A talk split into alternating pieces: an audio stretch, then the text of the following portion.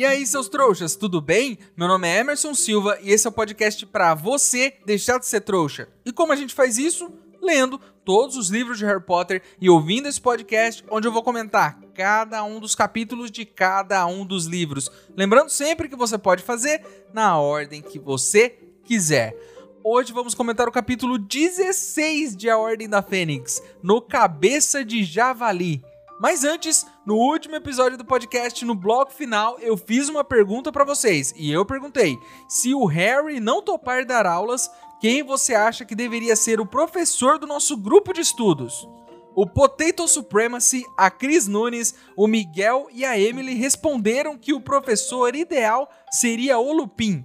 E que se alguém estiver incomodado em ter aulas com um lobisomem, que vá catar coquinho, como diria a minha avó. Eu acho uma ótima ideia, pessoal, e a única questão aqui é como convencer o Lupin a dar aulas clandestinas para os alunos de Hogwarts. Ele daria aulas na amizade? Por uma quantia em dinheiro? Ou por um pedação de carne? Já que ele é um lobisomem, eu acho que a última opção é a que mais pode se aproximar de convencer ele, provavelmente. Antes de irmos para o episódio de hoje, eu gostaria de ler um e-mail que eu recebi do Adilson CTS e o e-mail dele diz: Olá Emerson, só mandando essa mensagem para dizer que eu estou curtindo muito seu podcast. Estou relendo os livros e é muito da hora ouvir você comentando os episódios depois de ler eles. E eu disse aqui já várias vezes, né? Você pode fazer na ordem que você quiser. O Adilson tá lendo o capítulo e depois ouvindo o episódio. Mas dá para fazer o contrário também. Não sei se é a melhor escolha, mas dá. Costumo apreciar bastante as suas observações e algumas delas me tiram gargalhadas. Eu comecei a ler o primeiro livro para minha filha. Acabou que ela não curtiu, mas eu me empolguei, então estou lendo todos os livros de novo. E o seu podcast está acrescentando uma experiência ainda melhor para essa leitura. Inclusive, vou baixar um episódio agora para ouvir enquanto deito para dormir. Muito obrigado pelo carinho, Adilson. Mas parece que temos uma tendência aqui nos últimos tempos. Muitos trouxas estão me ouvindo para dormir. E eu tô ficando preocupado com isso, porque se o único jeito de me ouvir é ficando inconsciente na metade do episódio, quer dizer que eu sou mesmo a pessoa mais entediante possível. Mas não se preocupem, que agora em diante, sempre que eu achar que vocês estão pegando no sono, eu vou ah! dar um grito para acordar vocês. Certo? Vamos logo então pro episódio de hoje? Então, antes que eu perca a minha voz de tanto gritar para acordar os ouvintes sonolentos, vamos logo pro capítulo de hoje.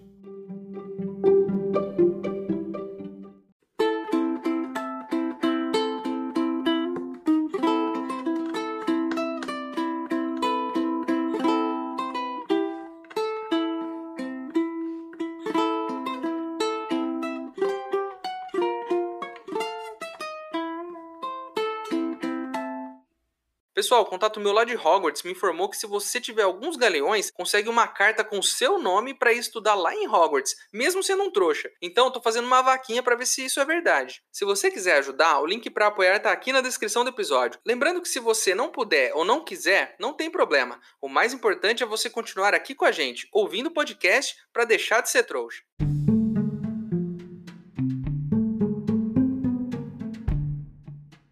No último capítulo, nossa querida Hermione deu a sugestão para o Harry ser professor de um grupo independente de estudos de defesa contra as artes das trevas, já que a professora Vaca Rosa, né, não serve nem para ensinar a amarrar os sapatos. Demora algumas semanas para Hermione voltar a falar no assunto, porque ela quis dar um tempo para o Harry pensar melhor na ideia. Inclusive, durante esse tempo que ele teve pensando, ele se pegou várias vezes planejando as aulas que ele daria, empolgado com a coisa toda.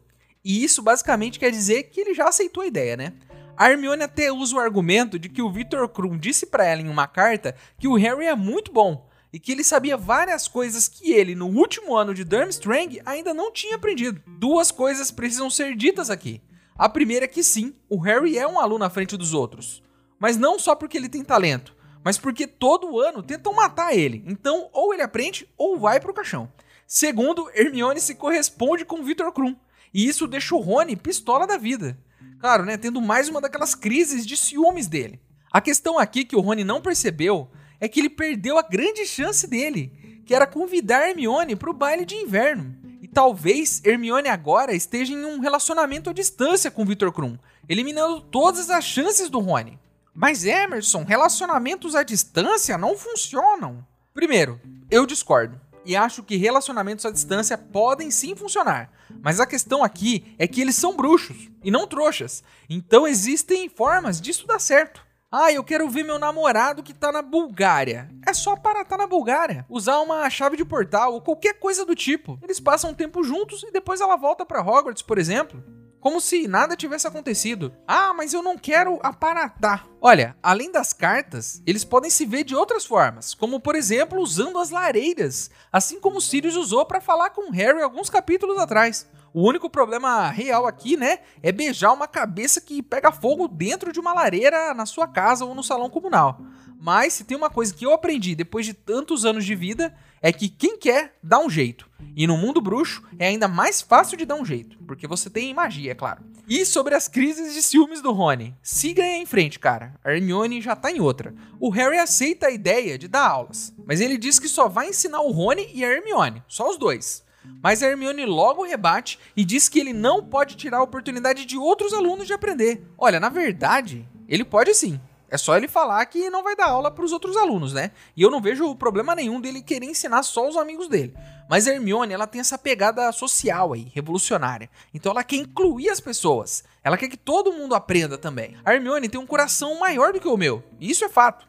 É, não tenho vergonha nenhuma de admitir isso. O Harry até concorda, mas diz que ninguém mais vai querer participar, já que todo mundo acha que ele é um pirado das ideias.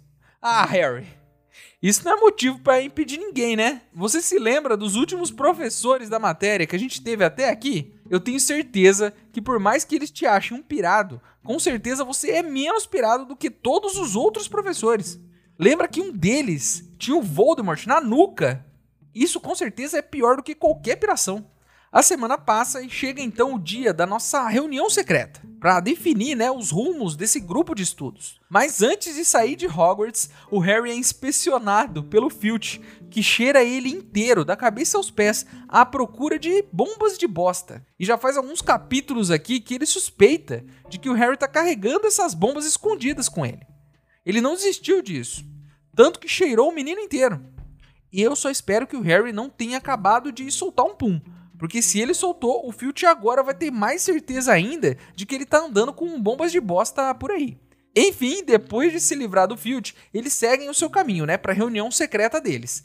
E aonde vai ser a reunião? No bar Três Vassouras? Na Dedos de Mel? Não. Dessa vez eles vão no bar onde se faz negociações misteriosas. O Cabeça de Javali, que é o bar onde o Hagrid ganhou o Norberto, o dragão lá do primeiro livro. Ele ganhou num jogo de cartas. Claro que tinha que ser ali, né? Porque esse tipo de conspiração não pode ser feita em lugares muito movimentados. Então esse bar aí é um lugar meio escondido ali, não vai todo mundo nesse lugar, né? Os alunos não vão para lá. Então é um lugar perfeito para esse tipo de conspiração. E esse bar é barra pesada, hein? Ele é sujo, ele é mal iluminado, ele é fedido. Ele é tipo o seu quarto aí, depois que você fica trancado nele o final de semana assistindo séries, por exemplo. Os clientes são estranhos também, um mais esquisito que o outro, né? Com as cabeças cobertas e segurando umas bebidas fumegantes nas mãos. A Hermione disse que até perguntou pro professor Flitwick se os alunos podiam ir ao cabeça de javali. Ele disse que sim, mas recomendou que eles levassem os próprios copos. Um conselho, é claro, muito inteligente de se dar e a gente logo entende, né, o porquê ele falou isso, já que o dono do bar fica limpando os copos com o mesmo pano sujo que ele não limpa, sei lá, uns 100 anos, né? Então o copo tá todo sujo também, e é inclusive o pano suja mais do que limpa, né? Esse é um bom conselho. Inclusive, se vocês puderem aí levar para a vida de vocês, é um ótimo conselho. Carreguem sempre os seus próprios copos. Se possível, carreguem os seus pratos também. Melhor ainda, carreguem também os talheres. E, se possível, também levem a sua própria comida para os lugares. Né? E, melhor ainda, como em casa, é muito mais seguro. Enfim, chegando lá, eles são atendidos pelo dono do bar, que é um senhor magro, alto, né? E que, na opinião do Harry, tem um rosto bem familiar. E eu fiquei pensando aqui: será que não é alguém que ele conhece que está disfarçado? Pronto para pegar todos eles tramando esse grupo secreto? Talvez, quem sabe, seja até o Hagrid, que largou tudo para cuidar do seu novo bar e ter uma vida mais tranquila, longe daquele monte de alunos delinquentes. Hermione diz que chamou uma meia dúzia de pessoas, mas depois de uma conta rápida que o próprio Fred faz quando eles chegam, a gente descobre que tem ali 25 alunos de casas diferentes. Sim, 25 alunos. É gente pra caramba. Eu não vou falar aqui o nome de todo mundo, senão a gente vai ficar até o final do episódio nisso, mas eu vou citar alguns aqui, que são os gêmeos Weasley, né? A Luna, a Gina, o Neville e a nossa querida Cho, que, né, por uma surpresa, está ali para ouvir o Harry falar. O Fred pede 25 cervejas amanteigadas, uma para cada um. E o barman, lógico, muito irritado, porque tem que trabalhar, pega lá as 25 garrafas que estão totalmente empoeiradas. Logo se nota que ele não gosta muito de servir os clientes, né? O que faz todo sentido. Faz todo sentido para um dono de bar. Mas Emerson, dono do bar, tem que gostar de servir os clientes. É claro que não. Ele faz isso todo dia. E eu tenho experiência para falar isso. Quanto mais você faz uma coisa, por mais que você ame ela, a tendência é que com o tempo você passe a odiar. Esse barman é a prova disso. Eu tenho certeza que ele adorava servir os clientes, mas depois de 50 anos fazendo isso, ele odeia sempre que alguém entra. Ele tem um mini ataque cardíaco sempre que alguém pede uma cerveja para ele. A Hermione, então, começa o seu discurso como uma líder revolucionária que ela é. Então ela diz que a Umbridge é uma porcaria de professora, que ela não sabe de nada e que eles precisam aprender de verdade para se defender. Inclusive, Hermione agora fala o nome dele, Voldemort. Isso deixa todo mundo com a cara branca. Hermione diz que ele voltou e que vai tocar o terror e que eles precisam aprender a se defender. Então, um cidadão, tal de Zacarias Smith, pergunta se Hermione tem provas de que o coiso voltou. O Harry já fica irritado na hora e diz que não tá lá para convencer ninguém de coisa nenhuma e que não vai perder o tempo dele com isso e que se for lá para isso, pode ir embora. Dos surtos do Harry até agora, esse foi o mais justificável. Que sujeito chato. Mereceu tomar essa cagada aí. Numa reunião sobre um grupo de estudos, fica querendo prova de que Voldemort voltou? Cara chato, expulsa ele da sua aula, Harry. Melhor ainda, tira pontos dele, Harry. Melhor ainda, dá uma detenção para ele, porque agora você é professor. Faz ele escrever com uma pena que usa sangue como tinta. Que cara chato.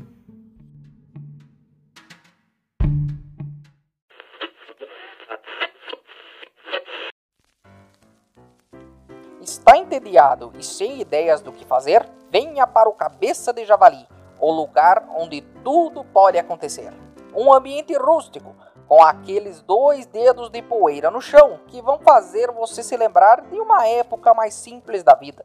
O cheiro forte de cabras selvagens vai te trazer belas memórias do campo, além, é claro, da iluminação fraca que ajuda a descansar seus olhos após um longo dia de trabalho. Teste suas habilidades no carteado com os melhores e mais suspeitos jogadores do mundo, sempre prontos para apostar qualquer coisa seja as chaves da sua nova propriedade ou o ovo de uma criatura desconhecida, pronto para eclodir. Tudo pode ser apostado aqui. Enquanto tudo isso acontece, delicie-se com o nosso incrível whisky de fogo ou uma garrafa de cerveja amanteigada envelhecida embaixo do balcão por mais de 20 anos. Estamos em Rogsmith, fora da rua principal, na primeira ladeira esquerda, cabeça de javali. Sim, a gente vê muita gente esquisita por aqui.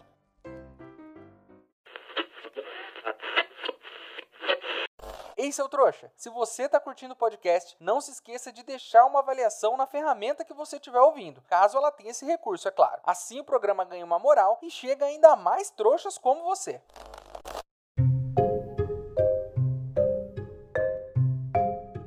Então, uma das novas alunas do Harry, né, nesse caso Amanda Bones, sobrinha de Madame Bones, aquela senhora que ficou muito interessada no patrono do Harry no dia do julgamento, a sobrinha dela pergunta se o Harry pode mesmo fazer um patrono corpóreo, um patrono com forma. Ele diz que sim e todo mundo fica impressionado, porque é muito difícil fazer um patrono corpóreo. Geralmente, da idade dele, as pessoas fazem só aquela fumacinha que ele fazia lá no começo. Aí o Terêncio pergunta se o Harry matou mesmo um basilisco e diz que um quadro na parede da sala do Dumbledore contou isso para ele. O Neville já se adianta e diz para todo mundo que o menino Harry salvou a pedra filosofal do lagartão do Voldemort. Achou então completa, né? E diz que no ano passado o Harry passou por todas as provas do Tribruxo. Isso aqui, esse trecho que acabou de rolar, ele é muito interessante, porque até hoje, depois de cinco anos, não ficou muito claro como essas aventuras do Harry chegavam nos outros alunos. A gente até tem um comentário aqui e ali dizendo que todo mundo já sabe, que só tem fofoqueiro na escola, que a escola inteira já ficou sabendo, e isso e aquilo. Tem isso. Mas esse trecho é bem interessante, porque, por exemplo, a Amanda Bones soube pela tia que estava no tribunal. O Terêncio ouviu a história do basilisco por um quadro na parede da sala do Dumbledore. Provavelmente um diretor antigo fofoqueiro. É muito legal isso, esse detalhe de ver por onde as histórias chegaram até os alunos. Isso dá um livro. Imagina uma história, um livro, um filme ou uma série, do ponto de vista de um outro aluno que estava ali na escola, no mesmo momento que o Harry. Né? Um aluno que nem conhece ele, mas que vê todas essas maluquices acontecendo pela escola. Os alunos sendo petrificados, o torneio tribruxo, ele é só um aluno, ele tá vendo as coisas acontecerem. Seria legal, vai? Eu veria tranquilo essa série. Enfim, o Harry, depois de tudo isso, é modesto e fala que ele teve muita ajuda e que não fez tudo sozinho. O Zacarias diz que o Harry só estava sendo modesto para não ensinar eles. E o Rony, claro, já irritado com esse cidadão, manda ele calar a boca. E o Zacarias rebate. Diz que eles foram até lá só pro Harry dizer que não vai ensinar eles e que não sabe fazer nada. Aí o Fred e o George ficam bem irritados, tiram um porrete de uma sacola e dizem que vão Bem, que eles vão enfiar esse porrete num lugar que o Zacarias não vai gostar muito, né? E essa ameaça nada sutil parece que funciona, porque o Zacarias para de encher o saco a partir daí. A Hermione interrompe essa discussão toda e pergunta se todo mundo quer seguir no rolê e ter aulas com o Harry mesmo, e que eles precisam decidir quando eles vão se reunir. Eles acabam ali entrando em um acordo, né, de que eles vão se encontrar uma vez por semana e que não pode ser no mesmo dia dos treinos de quadribol, porque muitos ali jogam quadribol nas suas casas. Além disso, eles precisam achar um lugar. Mas essa é uma decisão muito difícil, porque não tem muitas salas vagas ali na escola. Mas Hermione se compromete em achar uma e avisar eles depois. Eu tenho o local perfeito para vocês treinarem. Perfeito. A biblioteca? A sala do Snape? A enfermaria? A floresta proibida? O banheiro dos monitores? Não, não, meus amigos. O lugar perfeito para nossa reunião é a Câmara Secreta. Afinal de contas, ela é secreta, né? Pensem aqui comigo. O Harry sabe a senha para entrar e que precisa ser em língua de cobra. Então só ele consegue falar essa senha em língua de cobra, mas ninguém consegue. Então mesmo que um professor descubra tudo, ele não vai conseguir entrar para pegar eles estudando ali dentro, porque nenhum professor ali fala a língua das cobras, né? O lugar é espaçoso, que a gente sabe, é protegido. O único problema real da câmara secreta é que tem um esqueleto de 10 metros de comprimento de uma cobra gigante lá dentro. Tirando isso, tá belezinha, né? Fica aqui a minha dica pro grupo de estudo deles. A Câmara Secreta, o melhor lugar. Ela é secreta. A Hermione, então, passa para todos eles uma lista e diz que quem vai querer participar tem que pôr o nome dela. Alguns ficam com receio, né? Porque se a Umbridge achar a lista, a coisa pode ficar feia. Mas no fim, todo mundo assina. É bem interessante isso, né? Assinar a lista é tipo um mecanismo que cria um sigilo na coisa. Você não vai entregar o seu grupo de estudos para Umbridge porque o seu nome tá lá também. Então se você entregar, vai dar ruim para você. Ótima ideia, Hermione. Não podemos confiar em ninguém, muito menos nesse tal de Zacarias aí. Essa lista é um ótimo instrumento de chantagem. Se alguém ameaçar contar, é só falar: seu nome tá na lista, hein? É melhor você fechar a boca. É sempre bom, né, ter uma forma de chantagear os seus amigos e inimigos também. Isso te deixa um passo à frente deles, né? Boa ideia, Hermione. O pessoal então começa a sair e eles começam a fazer o que todo mundo faz quando alguém vai embora. A falar mal das pessoas que saíram pelas costas. E nem venha me dizer que você não faz isso, porque todo mundo em algum momento da vida já fez. Então, quando eles falam mal do Zacarias, a Hermione diz que ele só veio porque ouviu enquanto ela conversava com outros alunos da Lufa-Lufa e que a mesma coisa aconteceu com os amigos do Miguel Corner, que só vieram porque ele está saindo com a Gina. Sim, sim, meus amigos, Miguel Corner está saindo com a Gina. Nossa querida Gina tem um ficante. Eu estou chocado com essa notícia. Mais chocado que eu, só o nosso querido Rony, que cospe toda a cerveja amanteigada que estava bebendo e tem um ataque. Como assim? Tá saindo com a minha irmã? Ele fica vermelho de raiva. Ele então pergunta para Hermione se a Gina não gostava do Harry. A Hermione diz que sim, mas que ela já superou isso. O Harry até lembra que até recentemente a Gina não falava muito com ele, mas que agora ela perdeu essa vergonha e conversa com ele normalmente. Talvez seja por isso, porque ela superou aquela trava que ela tinha por gostar dele e ficar tímida. Gina superou e tá em outra já. Olha, eu não sei o que é pior nessa coisa toda sua irmã sair com o Miguel Corner, que é figurante, né? E a gente nem sabia quem ele era até 10 minutos atrás. ou sair com seu melhor amigo, que no caso é o Harry. Nessa você vai ter que engolir a raiva, Rony, porque a sua irmã é uma menina independente e pode ficar com quem ela quiser. Mas isso não impede você de ficar de olho nesse tal de Miguel Corner. E se ele fizer alguma coisa que magoar a Gina, a gente enche ele de porrada. Eu, você e todos os ouvintes aqui do podcast. A Hermione então pergunta pro Harry como ele achou estão. E ele fica sem entender nada. Até que Hermione diz que ela não tirou os olhos dele a reunião inteira. Claro que isso deixa o menino Harry cheio de vergonha. Mas de repente, né, ele nota que a vila de Hogsmeade é um lugar muito mais bonito e agradável. É claro, né? Se a menina que ele gosta não parou de olhar para ele, isso é muito legal e com certeza deixa até o boteco do cabeça de javali mais bonito. E olha que é difícil fazer isso, hein? O único que com certeza não tá vendo nada mais bonito é o Rony, que no mesmo capítulo descobriu que a menina que ele gosta tá namorando à distância com o Victor Krum e que a irmã dele tá ficando com um cara que até ontem a gente nem sabia que existia. Mas uma coisa ainda pesa a favor do Rony. Ele é monitor e ainda pode dar uma detenção pro Miguel Corner, obrigando ele a escrever mil vezes que tem cara de bunda de macaco e de que não se deve sair com a irmã dos outros. Fica aqui a minha dica pro Rony.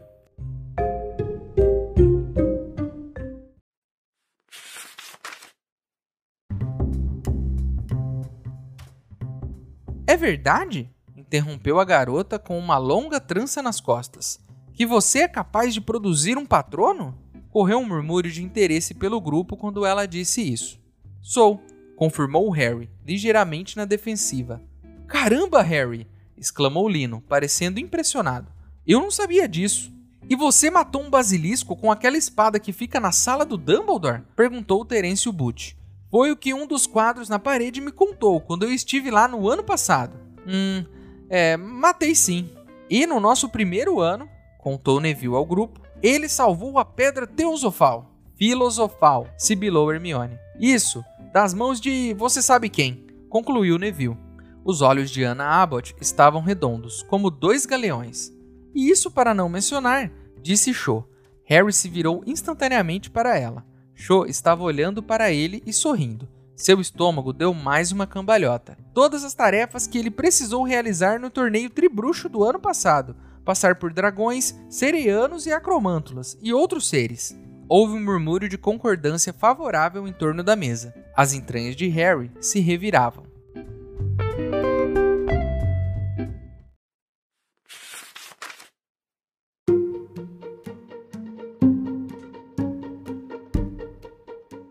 Então é isso, meus queridos. Terminamos mais um capítulo de Harry Potter e a Ordem da Fênix. A capa do episódio de hoje foi ilustrada pela Mika Launis. Agora você pode virar apoiador do podcast. O link está aqui na descrição.